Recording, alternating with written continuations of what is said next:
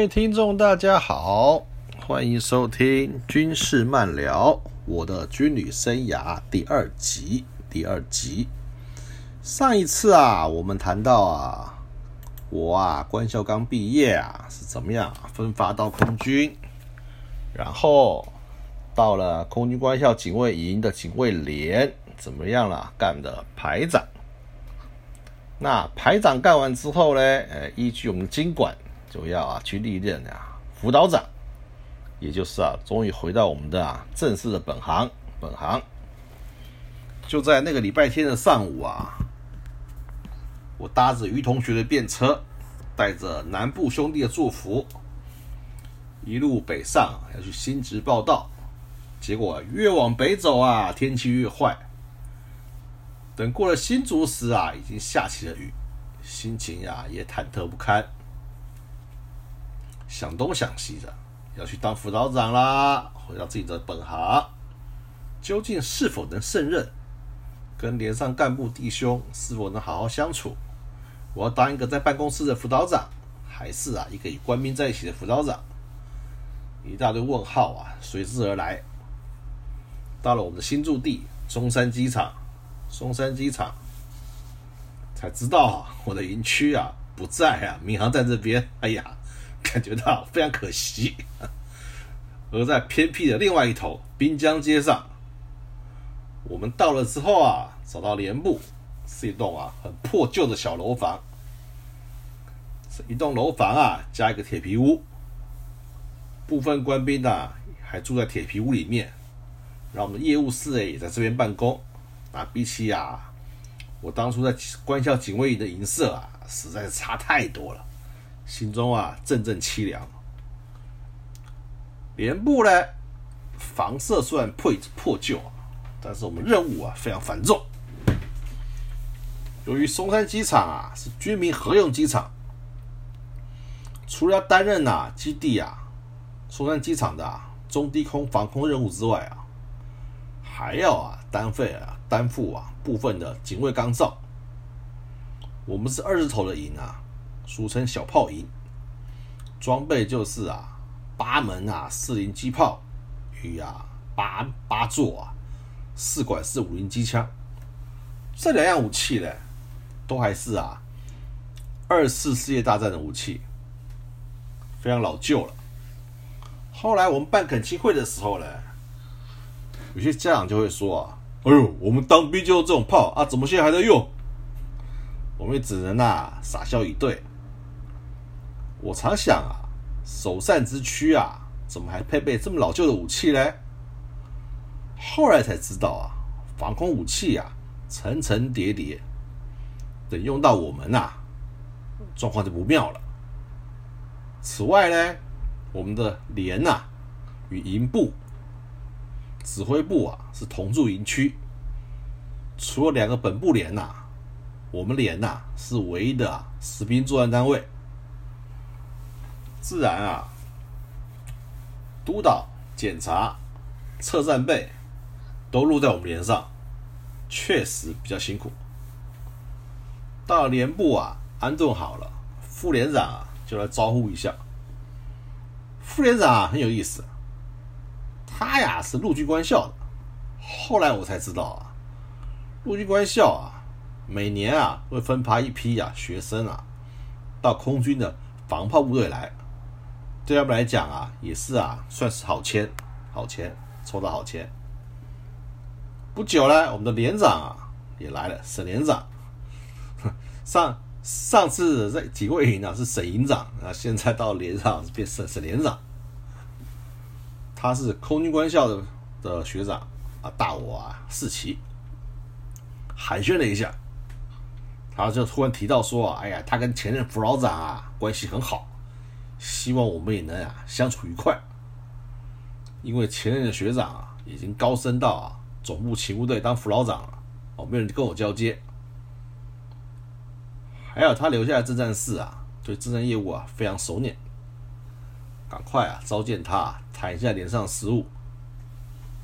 我忽然发现啊，为什么今天礼拜天呐？大家还这么忙碌整理装备？自然是说啊，哎，破伟，你不知道。我们啊，十月初啊下基地啊，啊，我到队那天啊是八月三十一号，当天啊最大的新闻啊是戴安娜王妃啊车祸过世。我想啊，不是不到一个月就要下就要下东港集训了吗？再回来啊，都年底了。我心想啊，学长啊，学长，你还真会选时间调差啊！后来啊，营政战官啊就通知我啊，说营长啊要见我。我赶快去营政战官那边啊写资料，顺便问说，哎，但营辅导长呢？侦战官说啊。营副长，营辅导长啊，受正规班去了。你下集训前呐，应该见不到了。见到营长，营长啊，高大威猛，气气质啊，比较像大公司的主管。看了我资料就说：“你字那么丑，是不是不想写啊？”哎呦，我们防警干部啊，讲话果然比较直接啊。后来才说啊，因为啊，一副道长不在，不能给我太多指导。有问题嘞，就问啊，尹部连的王副老长，要下集训了，加强官兵心绪，啊，不要逃兵，怎么样？怎么样？怎么样？约谈完后啊，返回连上就开工了，就开工了。到新单位第一件事啊，就是啊。要赶快认识人，这个叫做啊，资官士兵，资官士兵，从啊，连士官督导长到排长以下的干部啊，及士官啊，都赶快认识。尤其枪炮班啊，各有一位啊，领头的，一个叫枪老大，一个叫炮老大，是连长啊最重视两位班长。他们除了自除了负责自己的枪炮班之外啊，新自己的班长、人员训练及啊装备保养，都是他们啊要指导的。所以这这两位啊，在枪炮班啊是绝对啊呼风唤雨的人物。另外还有连通班，就是啊连部班跟通信班。连部班就是指啊参议到参事的业务室。还有啊，行政、兵工、弹药等啊职务，做这些啊业务的人啊，大部分呢是由大专兵担任，因为我们啊士官啊都去枪炮班了。通信班呢，就是啊作战资源的要角，负责啊雷勤传递并标示航机，让炮让在炮场啊指挥的排长啊知道啊该往哪里打。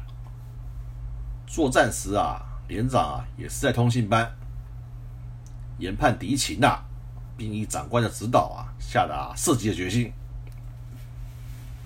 所以连上每一个人啊都很重要。我一方面啊要资官士兵整理业务，还好前任的王学长啊业务整理的很有条理，上手就比较快。另外需要啊准备啊下集训用品。我们除了中山市带不走之外啊，几乎所有的征战器材啊，大到电视机，小到教案啊，全部要打包再来带走，带到南部去。那时电视啊，还是那种印象馆，二十九寸的，多大一台啊？一次啊，至少带个两三台。移防箱啊，又有线，非常伤脑筋。啊，下基地后啊，还要检测，还我还有学科要读书。简直快爆炸了！何况那时候才二十中二十四岁啊，还没升中尉呢。虽然啊，我们很努力的准备，可是啊，也不是没有隐忧啊。因为啊，隔壁连下集训啊，他们啊的阵地啊，只有我们的连啊派一个排去地补，去地补。等我们的人员装备啊全部回连部时啊，已经啊剩不到一个月了。那各项训练整合啊，就有困难，如枪炮操啊，跟体能啊，就啊有很大落差，很大落差。因为在驻防单位的干部啊，管理也比较松散，甚至于发生啊，干部啊跟士兵啊赌博，产生啊债务纠纷的事情。所以连上始终啊不太和谐。可是我刚去啊，要改啊，也不是马上可以改的。那或许啊，去集训啊是个契机，因为啊专心训练，心无旁骛。那要跟各连比较啊，荣誉心呐就会出现。所以现阶段呢，只能等待。碍于篇幅嘞，集训那一段呢，我们啊会留到第三章啊，专门来讲。下就是啊，下次啊会专门来讲集训的这个案子。集训的故事，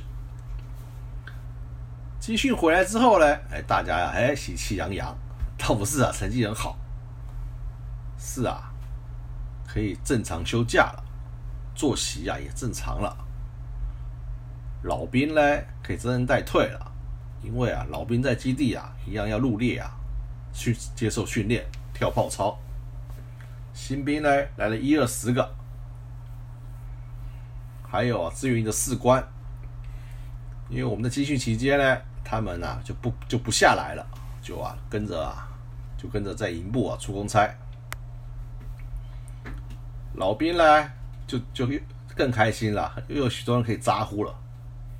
我也升了中尉，不过啊，我升中尉那天啊，没有人知道。就当天啊，那时候啊还在集训呢。我们在我就跟小蜜蜂啊买了两个中尉领章，晚上自己缝上去。啊，连长发现了之后啊，还跟我道歉，说啊不好意思啊，我不知道你升中尉了。我就说不会不会不会，我们低调点低调点，好不好？我请啊连上喝饮料，让大家知道就好了就好了。回到驻地呢，我心想总算可以正常休假了，而且啊已经服役已经满一年了。一个月啊的假从五点五天啊变成八天，那还有因为啊我住在台我家里就在台北啊，所以啊还可以外宿，哎真是开心的。后来因为啊当时战备规定啊，每逢佳节啊必战备，以及啊我们增加了一个啊排排据点，所以啊这些假又成了幻影了。我常常去驻点，然后呢只要。轮到我外轮轮到我外宿嘞，通常也是连长休假的时候，他走啊，我就不能走，所以啊，这些这些假都是啊参考用的，参考用的。别说啊，女朋友啊，连家人啊都看不到。后来啊，有一天啊，我去炮场路上，就遇到指挥部的治安主任，看到我啊，就骂骂咧咧的，你小子厉害啊！来了三个月都不来报道啊！哦，对哦，我那个时候啊，跟营长报道完了，我就跑了，一直没有去找主任报道。啊，心想啊，哎，刚回来就黑了，因为我那时候啊也很单纯，你没找我嘛，我去找你也怪，对不对？又隔了两个层级，想说我还是就就就就就不要见面算了，结果啊反而挨骂。我们的营副老长啊也结训回来了，这学长啊一样是啊高大英俊，可是啊嗓门大，性子急，是个好长官啦。只是啊当下不这么觉得，后来回想起来啊，我觉得哎这其实也是个好人啦，只是啊爱骂人，爱骂人，常常啊不要修理，不要修理。回驻地后，我发现啊大家都松懈下来了。士兵们啊，小错啊不断的犯，大错啊也没少犯。例如啊，脱哨啊、御驾啊、纪律啊变松弛啊，本来还想好好整顿一下，可是呢，那时候啊，因为快过年了，又洋溢着一片啊欢乐气氛。这个时候啊，跟部队翻脸啊也不好，也不好。何况啊，治安主任啊，也要我们好好办啊春节活动啊，他要来看我们的布置啊，跟活动规划。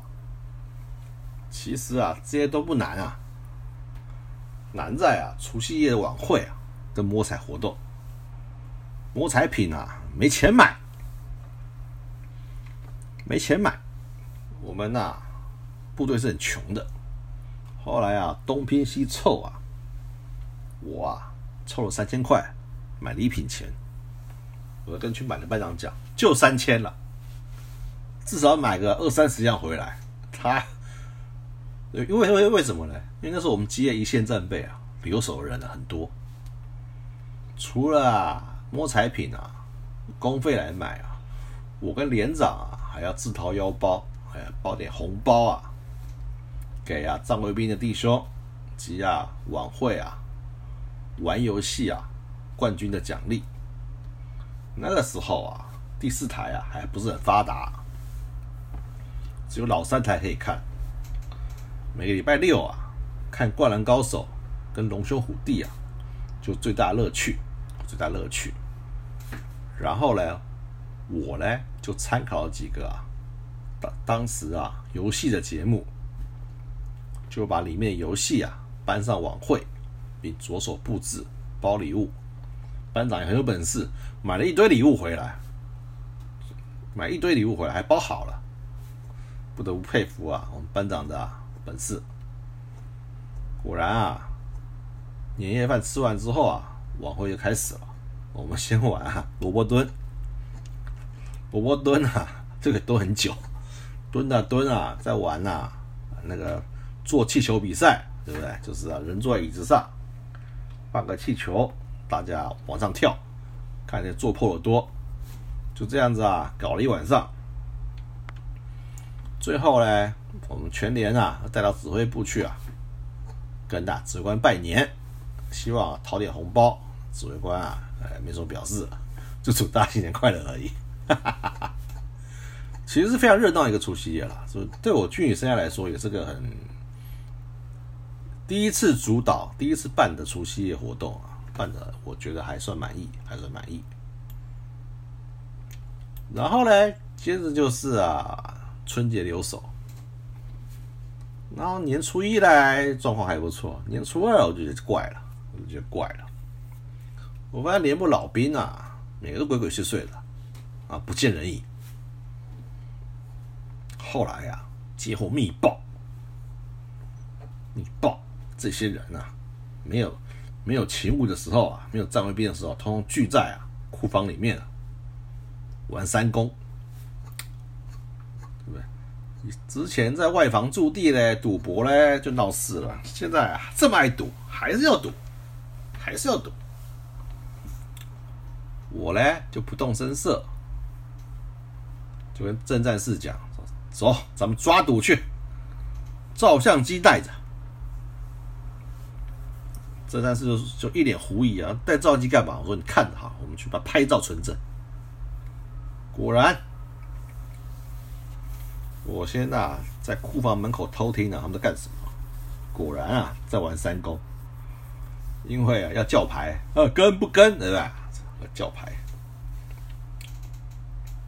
好了，我听差不多了，我就啊一脚把门踹开，通不要动，通不要动。就开始拍照，八字八字八字，结果呢，桌上刚好有牌有钱还有账册，我就说李大年，你拿着钱，好站好，拍张照，咔嚓，好赌金证据，好王大头，你拿着账册拍一张照，站好站好，咔哧照一张，啊账册。对不对？陈大牛，你拿着扑克牌照张相，卡兹，对不对？照，这叫赌具。我说啊，三者兼备，你们难逃法网。所有人照相，照完相之后，去写悔过书。一切的处分等连长回来再说。他们啊，就悻悻然离开了。那到了下午啊，就交了悔过书过来，交了悔过书过来。后来啊，实在憋不住了，老兵呢憋不住了，跑来啊讨饶求和，说：“哎，副长，不好意思啊，我们错了，那可不可以给我们一次机会啊？”叭叭叭叭叭，这样一对。我本意呀吓吓他们，警惕一下，过年嘛，这时候翻脸不好，可是让他们知道啊，不要以为啊脸上没人管了，不要每天没不要没人管了，底片啊东西那物证啊都还在啊，还有悔过书也在啊，你们说要老实点，不然啊，通说你们去去紧闭关个二十八天，对不对？年假也别休了。纵然如此用尽手段啊，我们军纪啊依然不佳。补来的新兵呢，要么就有前科，要么就是回忆的，不好管教。那向上反映呢，也没有用。长官就说啊，没办法，我们就是分到这种兵啊，对不对？好的兵都去基地了啊，都去机场了啊，所以啊，也没什么结果。逃亡的事件不断，逃有一天啊，是啊，中午跑一个啊，晚上跑一个，一天跑两个，跑得我啊焦头烂额，被啊林副长骂的死去活来。有人趁转诊的时候呢，没去看病，跑去喝酒，那发现了要收假回营了，拿不出啊医院证明，就跑了，就跑了。还有休假在家喝酒啊。跟哥哥打架，两个打到啊，爸爸去报警。警察一看啊，两个人身份啊，说：“哎呀，两个都军人啊，叫宪兵来处理吧。”我还得去宪兵队领人。结果呢，我的兵呢是空军的，他哥哥是海军的，就海军呢也派个长官啊来来领人。结果我们刚才宪兵队遇到，哎呀，居然是同学，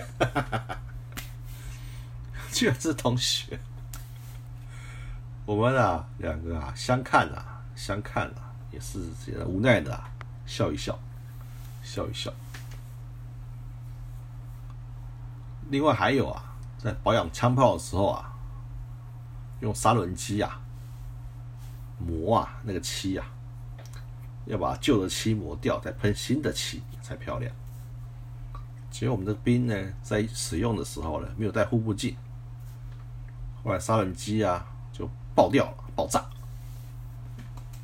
然后有一根钢丝啊，就直接啊戳到啊阿兵哥的眼睛里。其实啊，戳进去啊，不要动，赶快就医啊，搞我还有救。他老人家呢，就把那个钢丝啊拔出来，一拔出来啊，哇！眼睛就受伤了，他跑来跟我讲，说他眼睛受伤。我二话不说啊，开着车啊，送他到空军总医院去。当时啊，我刚考完驾照，还不太会开车，可是那次啊，就拼了，送他到啊，赶快送去急诊，赶快送去急诊，带个班长带他去急诊，然后我再去停车。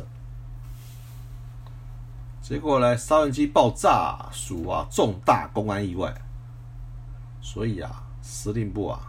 当时防炮警卫司令部啊，监察科科长啊，就来查我，约谈我，来问啊当天的情形，跟我处置的状况。想不到啊，想不到啊，科长觉得我处置的还不错，还不错，逃过了处分，他还是他还亏我啊。说：“哎呀，你处你处置的不错啊，要不要给你报个奖励呀？报奖励，不要闹了啦！我他妈，我的阿兵哥他妈眼睛瞎了，我还得奖励，我这这个家长记得下去啊，我良心也不会安呐。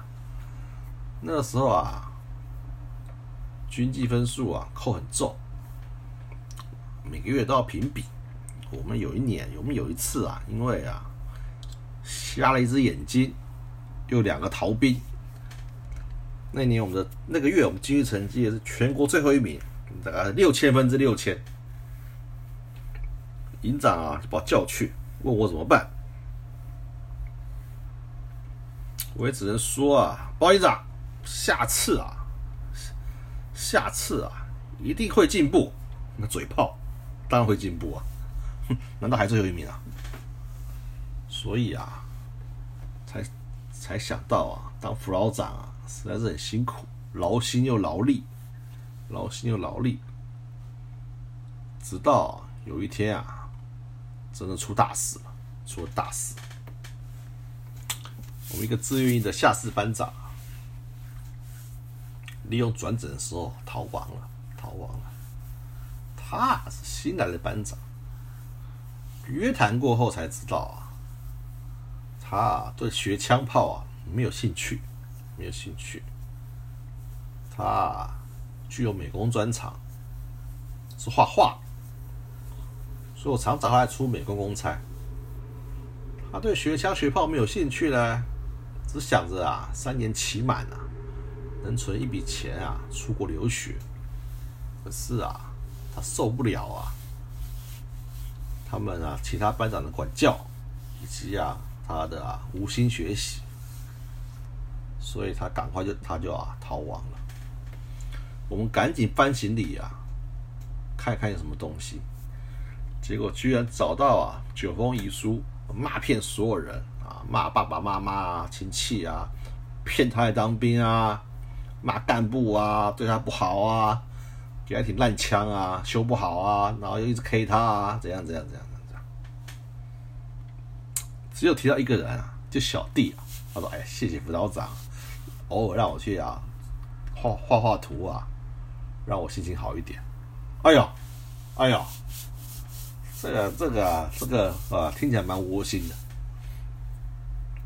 结果新来主任呢，就把我叫去，哎。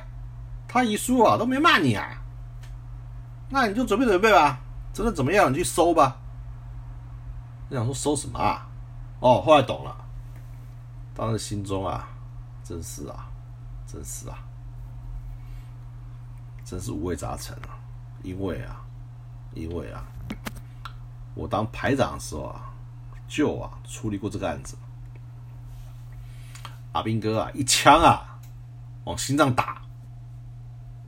打的啊，血肉模糊，哇！就在旁边啊，第一个到的军官啊，那么处理。哎，怎么又来了？还好没多久传来好消息，人找到了，人找到了。这小子啊，死意甚坚啊，跑去卧轨啊，跑去卧轨。后来啊，被附近啊铁道工人啊架走了。哎，老天保佑！回来之后啊。精神状况非常不稳定，看见我们穿迷彩服的，就一直叫魔鬼。看样子呢，他也回不了连上，各单位呢也不敢要。最后没有人要的结果呢，我们的张主任只好把他收进来，收到职务本部连，就让他专心的做美工，发挥他的专长。做三年退伍，退伍。所以张主任啊，也是啊，运用得当啊，非常巧妙的把这个人呐保住了，保住了。其实啊，我其他工作也做的不差，每次在督导呢也是名列前茅，考绩也不错，就军纪不好。问了其他同学呢，大家也差不多。那时候啊。阿兵哥啊，一当当两年，部队啊又很糙，确实很辛苦。我们呢，防防警部队又很穷，银色差，然后能提供的修验器材也很有限，在电视也没有，在营啊的确苦闷，的确苦闷。我们的驻地呢又在台北，虽然号称啊皇家炮兵营。就是啊，镇守台北的部队。可是呢，一出营门呐，外面啊，台北啊，花花世界，很多阿兵哥啊，出了门呐，就不想回来了，就不想回来了，实在啊，很伤脑筋。当我正忙着啊，整治军纪的时候啊，上面啊，又派个新任务给我，什么任务呢？啊，办火。当时啊，同住营区啊，只有一个餐厅。指挥部的幕僚、指挥官以及啊，营部、营部连跟跟我们连啊一起吃饭的，一起吃饭。一起吃饭。指挥官呢受不了啊，本部连办的活事，就叫我们连上来办。那办火呢，本来是副连长的事，这副连长呢去受正规班了，叫排长办嘞，连长不放心，就说啊，破哎，就就委屈你了，就委屈你了，您辛苦一点，就开个菜单啊。就好了。结果呢，就叫我办。我那个时候啊，每天在抓逃兵啊，还有三个在逃啊，还有三个在逃啊。我还要啊开菜单啊，买菜、验菜，这都算了，这都算了。最痛苦的是啊，每天中午啊，要坐在啊指挥官面前吃饭，那个叫做啊表演吃饭。为什么要这样子呢？接受啊，他每天的咨询，每天的咨询。啊，今天吃炸鸡排，哎，这个鸡是买土鸡啊，大哥，富士公斤在哪土鸡啊？都冷冻鸡啊，怎么想吃土鸡呢？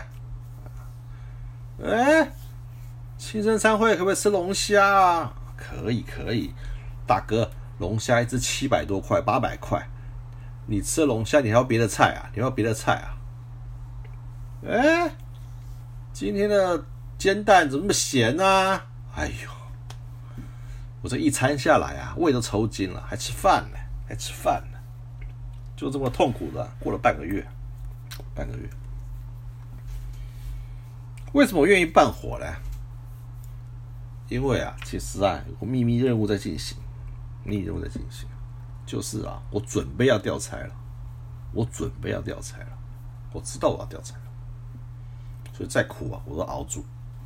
因为有一天呐，总部勤务队啊，副老长，就是我的上一任学长王学长打给我，劈头就说：“喂，要不要来接我啊？我要下副老长了。”学长叫我推荐一个来接勤务队，我当然说好啊，好 好好，叫我一定去。我有非常强烈的意愿，对不对？他还开玩笑讲一句：“啊，不是你优秀啦，只我只认识你啊！”哎呀，听着真是啊，令人伤心啊。所以当时啊，办活的时候啊，指挥官啊，有什么指示啊，我完全配合，完全配合。要龙虾吃龙虾，好不好？